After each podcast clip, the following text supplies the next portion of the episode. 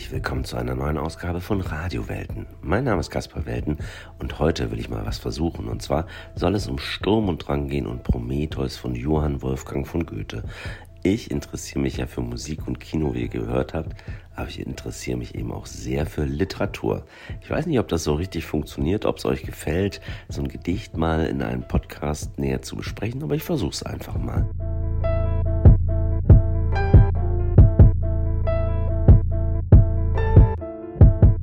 Heute geht es, wie gesagt, um Prometheus. Das ist ein Gedicht von Johann Wolfgang von Goethe. Es ist in der Zeit von 1772 bis 1774 verfasst worden, gilt so als Paradebeispiel für die Sturm- und Drangzeit. Ich möchte euch nachher das noch etwas erläutern, was das damit auf sich hat.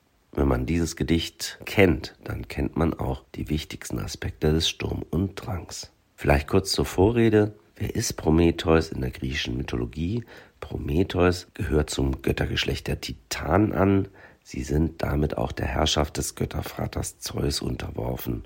Es gibt dann so ein Tieropfer, da greift er zu einer List, er täuscht Zeus, er überlässt ihm nur die wertlosen Teile des Opfertieres und behält für sich das tolle Fleisch für die Menschen zurück. Die Menschen sind die Schützlinge sozusagen von Prometheus. Zur Strafe verweigert dann Zeus den Menschen das Feuer, den Besitz des Feuers und Prometheus klaut den Göttern das Feuer und bringt es den Menschen.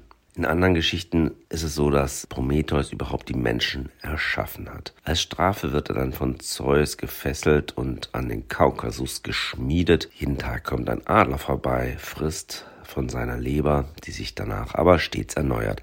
Also Prometheus ist hier sozusagen in guter Gesellschaft von Tantalus und von Sisyphos, die sozusagen ihr Leben lang leiden müssen, weil sie gegen die Götter aufbegehrt haben. Kommen wir aber zum Gedicht, ich lese es einmal vor. Johann Wolfgang von Goethe, Prometheus. Bedecke deinen Himmel, Zeus, mit Wolkendunst und übe Knaben gleich, der Disteln köpft an Eichendich und Bergeshöhen, musst mir meine Erde doch lassen stehen und meine Hütte, die du nicht gebaut und mein Herd, um dessen Glut du mich beneidest. Ich kenne nichts Ärmeres unter der Sonne als euch Götter. Ihr nähret kümmerlich von Opfersteuern und Gebetshauch eure Majestät und darbtet, wären nicht Kinder und Bettler hoffnungsvolle Toren. Da ich ein Kind war, nicht wusste wo aus, wo ein, kehrt ich mein verirrtes Auge zur Sonne, als wenn drüber wär ein Ohr zu hören meine Klage, ein Herz wie meins, sich des Bedrängten zu erbarmen. Wer half mir wieder der Titan Übermut? Wer rettete vom Tode mich, von Sklaverei? Hast du nicht alles selbst vollendet, heilig glühend Herz, und glühtest jung und gut, betrogen, Rettungsdank dem Schlafenden da droben? Ich dich ehren? Wofür? Hast du die Schmerzen gelindert jedes Beladenen? Hast du die Tränen gestillt jedes Geängsteten? Hat nicht mich zum Manne geschmiedet die allmächtige Zeit und das ewige Schicksal, meine Herren und deine? Wähntest du etwa, ich sollte das Leben hassen, in Wüsten fliehen, weil nicht alle Knaben Morgenblütenträume reiften? Hier sitz ich, forme Menschen nach meinem Bilde, ein Geschlecht, das mir gleich sei, zu leiden, weinen, genießen und zu freuen sich, und dein nicht zu achten, wie ich.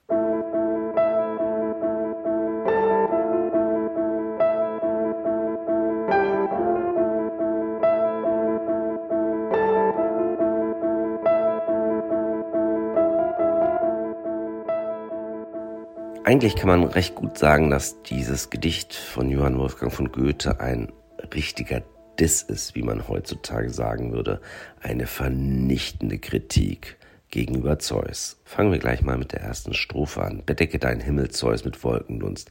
Was wichtig ist bei der Gedichtinterpretation, dass man unterscheidet zwischen der Bildebene und der Bedeutungsebene. Bleiben wir erstmal auf der Bildebene. Auffällig ist schon mal der Imperativ, das heißt Prometheus befiehlt Zeus etwas. Und schon das ist natürlich besonders hier und man merkt sofort, wie das Verhältnis von Prometheus zu Zeus ist. Dem Göttervater wird vorgeschrieben, was er zu tun hat. Im Prinzip sagt Prometheus nicht viel mehr als Geh weg. Ja, ich erläutere es mal kurz. Bedecke deinen Himmel, Zeus, mit Wolkendunst. Das heißt, Wolken sollen sich über den Himmel verteilen. Und damit ist natürlich Zeus überhaupt nicht mehr sichtbar von der Erde. Also er soll weggehen. Und übe Knaben gleich, der Disteln köpft an Eichendich und Bergeshöhen. Wie ein kleines Kind, ich war früher auch so, hatte einen Stock in der Hand und dann immer rauf auf das Gras und die Blumen abgehauen. Genau das soll Zeus machen. Er soll spielen gehen. Gut, äh, er wird es nicht an Disteln machen. Hier ist ja der Vergleich mit dem Knaben, sondern weil er ein bisschen größer ist, darf er sich dann doch an Eichen, an Bäumen und an Bergen sich versuchen. Aber Prometheus weist darauf hin, meine Erde, die musst du lassen stehen. Interessant ist hier das Possessivpronomen meine Hütte, meine Erde, meinen Herd. Das wird hier sehr betont. Also ich, Prometheus, du, Zeus, du bist da oben im Himmel und sollst da auch bleiben. Wichtig natürlich, er hat sie selbst gebaut, er hat das alles selbst gemacht, diese Vorstellung oder dieses Motiv des Selbstgemachten kommt nachher natürlich auch wieder. Und hier wird auch zum ersten Mal das Feuer genannt, das ja Prometheus eben Zeus gestohlen haben sollen. Also um dessen Glut du mich beneidest. In der zweiten Strophe wird dieser Gedanke fortgesetzt. Er sagt hier einfach, dass die Götter hobbylos sind, könnte man modern vielleicht sagen. Sie sind das Ärmste, was er kennt unter der Sonne. Und zwar ernähren sie sich eben von Opfersteuern, also von Opfern und Gebeten. Und sie würden eben überhaupt nichts haben, wenn nicht noch Kinder und Bettler an sie glauben würden. Ja, also das sind die einzigen, die noch überhaupt irgendwie an diese schwachsinnigen Götter da oben glauben. Das sind eben nur Kinder und Bettler. Kinder wahrscheinlich, weil sie es nicht besser wissen. Das kommt nachher auch nochmal dieses Motiv des Kindes. Und die Bettler wahrscheinlich, weil sie eben ihre Hoffnung nie aufgeben, dass es doch irgendwie Errettung gibt von oben. Nun wird Prometheus nachdenklich. Da ich ein Kind war, nicht wusste, woraus wo ein. Wir hatten ja vorhin schon gesagt, eben die Kinder sind die einzigen, die an die Götter glauben. Genauso war es bei Prometheus, als er ein kleines Kind war. Da hat er eben in den Himmel geschaut und hat die Hoffnung gehabt, dass dort oben ein Ohr ist und ein Herz. Ein Ohr, das seine Klage hört, seine Trauer, seinen Schmerzen, was weiß ich was. Und ein Herz, das sich auch seines erbarmt, also ein mitleidiges Herz. Aber wir merken schon, es gibt sozusagen keine Rettung von Zeus, keine Rettung von den Göttern zu erwarten. In der nächsten Strophe wird dieses Thema aufgenommen, und zwar in Form dieser rhetorischen Fragen. Wer half mir wieder der Titan Übermut? Wer rettete vom Tode mich von Sklaverei? Hast du nicht alles selbst vollendet, heilig glühend Herz? Ganz im Zentrum hier natürlich das heilig glühend Herz. Das ist eine Alliteration. Heilig und Herz sind die gleichen Buchstaben und diese Kombination ist natürlich sehr, sehr auffällig hier. Und ich glaube, das ist auch so ein bisschen das Zentrum des Gedichtes, dieses heilig glühend Herz. Dazu muss man sagen, heilig fällt hier besonders auf, denn eigentlich müsste ja die Göttersphäre heilig sein. Aber hier ist eben genau das Herz von Prometheus heilig. Wir werden auch gleich erfahren, warum das so heilig ist und warum das so besonders ist, dieses Herz. Ich deute es schon mal an, während die Götter oben im Himmel überhaupt kein Herz haben, hat genau dieses mitleidige Herz, hat eben Prometheus. Betrogen, Rettungsdank dem Schlafenden da droben. Hier wird also von Prometheus gesagt, dass die Götter da oben doch nichts anderes machen, als den ganzen Tag vor sich hin dösen, schlafen und eben überhaupt nicht in der Lage sind, auf der Erde einzugreifen oder irgendwie dem Menschen zu retten. Hast du die Schmerzen gelindert jedes Beladenen? Natürlich nicht. Hast du die Tränen gestillt jedes Geängsteten? Natürlich nicht. Das bestätigt nochmal oben die These, der Mensch hat von den Göttern von Zeus überhaupt nichts zu erwarten. Die nächsten Verse lauten, hat nicht mich zum Manne geschmiedet die allmächtige Zeit und das ewige Schicksal meine Herren und deine. Die sind insofern interessant, als dass sich hier Prometheus mit Zeus auf eine Stufe stellt. Normalerweise ist ja so, dass Zeus natürlich nicht der Zeit und des Schicksals unterworfen ist. Aber hier formuliert Prometheus die Vermutung, dass die allmächtige Zeit und das ewige Schicksal sowohl die Herren von Prometheus als auch eben die Herren von Zeus sind. Das heißt, Prometheus und Zeus sind eben auf einer Ebene. Die vorletzte Strophe ist äh, sehr berühmt, vor allem wegen dem Ausdruck Knabenmorgenblütenträume. Das ist ein wunderbarer Neologismus, also eine Wortneuschöpfung. Das gibt es eben so nicht. Dieses Wort, das hat Goethe erfunden. Wenn man so einen Neologismus interpretieren will, muss man sich natürlich angucken, welche Elemente schwingen da sozusagen mit, welche Motive. Wir haben den Knaben, also ein junger Mensch, ein junger Mann. Wir haben den Morgen, auch hier wieder dieses früh, jung, Blütenträume natürlich. Die Blüten gehen gerade auf. Und das wichtigste Wort ist ja eigentlich Träume, es sind also Träume. Ich sollte das Leben hassen, in Wüsten fliehen, weil nicht alle Träume reiften. Das heißt, hier geht es darum, dass er als junger Mann eben ganz viele Träume hatte, Vorstellungen, was er in seinem späteren Leben macht und so weiter. Und die waren nicht besonders realistisch. Und er fragt ihn jetzt, ja, du dachtest jetzt, ich müsste das Leben hassen, weil halt nicht alles sich erfüllt hat, was ich mir vorgestellt habe. Wir kennen das, glaube ich, auch aus unserem eigenen Leben. Aber das ist kein Grund, sich dann in eine Wüste zu verziehen. Nein. Und jetzt kommen wir zur letzten Strophe. Hier sitze ich, forme Menschen nach meinem Bilde. Das erinnert natürlich sehr an einen Gott. Denn wenn wir auch mal überlegen, in der Bibel steht ja auch, dass Gott den Menschen nach seinem Bilde geformt hat und so weiter. Das heißt, Prometheus tritt hier als Gott auf. Und zwar macht er Menschen, ein Geschlecht, das mir gleich sei, zu leiden, weinen, genießen und zu freuen sich und dein nicht zu achten wie ich. Das Besondere ist jetzt, das Geschlecht, das er formt, soll eben genauso sein wie Prometheus. Wir hatten ja vorhin das heilig glühend Herz und das taucht jetzt hier eigentlich wieder auf. Denn was zeichnet diese Menschen aus, die er formt? Sie sollen leiden, weinen, genießen und freuen. Das sind also alles Emotionen. Diese Menschen haben also genau auch ein Herz wie Prometheus. Das wichtigste Merkmal dieser Menschen, das ist, dass sie Zeus nicht achten, genauso wie Prometheus. Also hier merkt man nochmal sehr schön, dieser Diss, wie ich gesagt habe, oder diese Abrechnung mit den Göttern, das ist ihm eigentlich fast das Wichtigste. Also er macht Menschen, die genauso sind wie er und eben nicht wie die Götter. Aber das Wichtigste ist eben, dass sie Zeus und die Götter dort oben nicht achten. Wenn man das jetzt nochmal das Ganze sich anguckt, ist es ja so, dass Prometheus sagt, Zeus soll da oben bleiben und eigentlich ist Prometheus eben Gott. Er ist der Schöpfer. Er ist derjenige, der Mitleid hat. Er ist derjenige, der ein heilig glühendes Herz hat.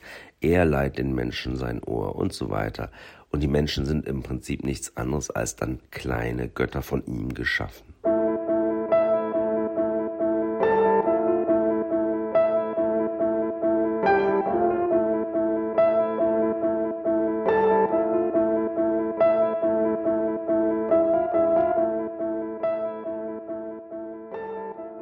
Bei Gedichten ist natürlich immer wichtig, sich nochmal kurz die formalen Aspekte anzugucken, was natürlich sehr auffällig ist, dass es keine Reime gibt, bis auf die letzten drei Verse.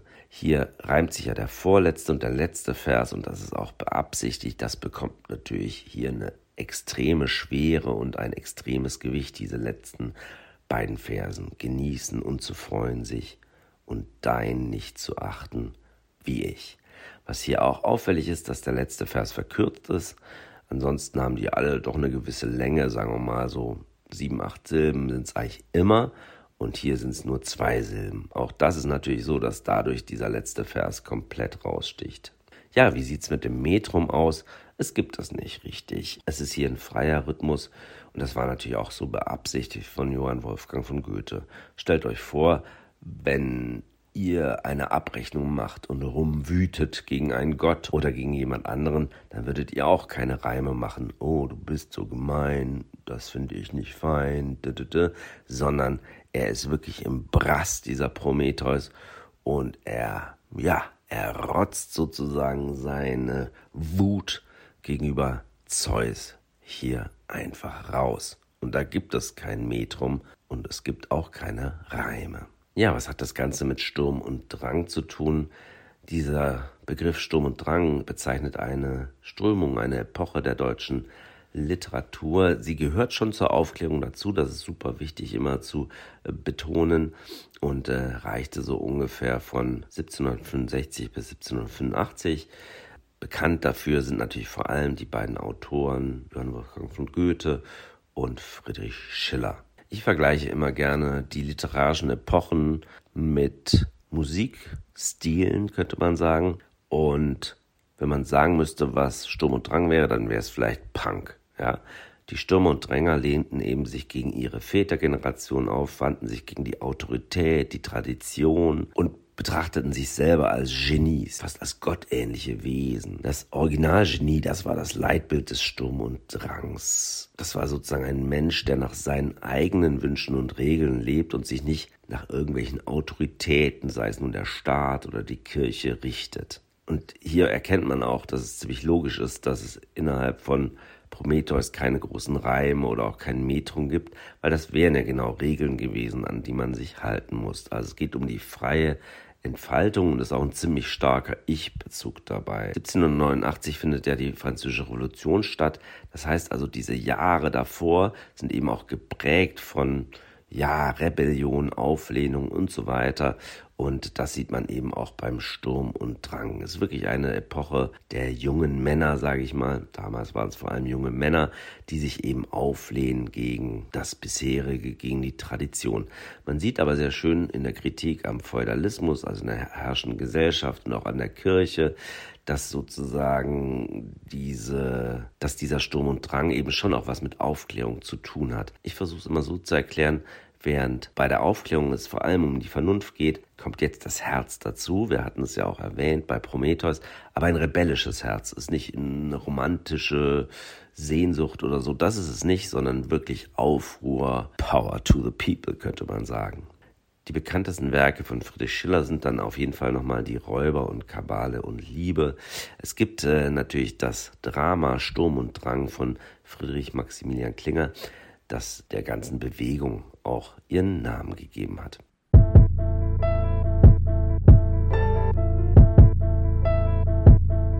Das war's schon wieder bei Radiowelten. Ich bedanke mich ganz herzlich fürs Zuhören. Ich wünsche euch alles Gute, haltet die Ohren steif und tut nichts, was ihr später mal bereuen werdet, wie mein verehrter Kollege Herr Nied immer zu sagen pflegt.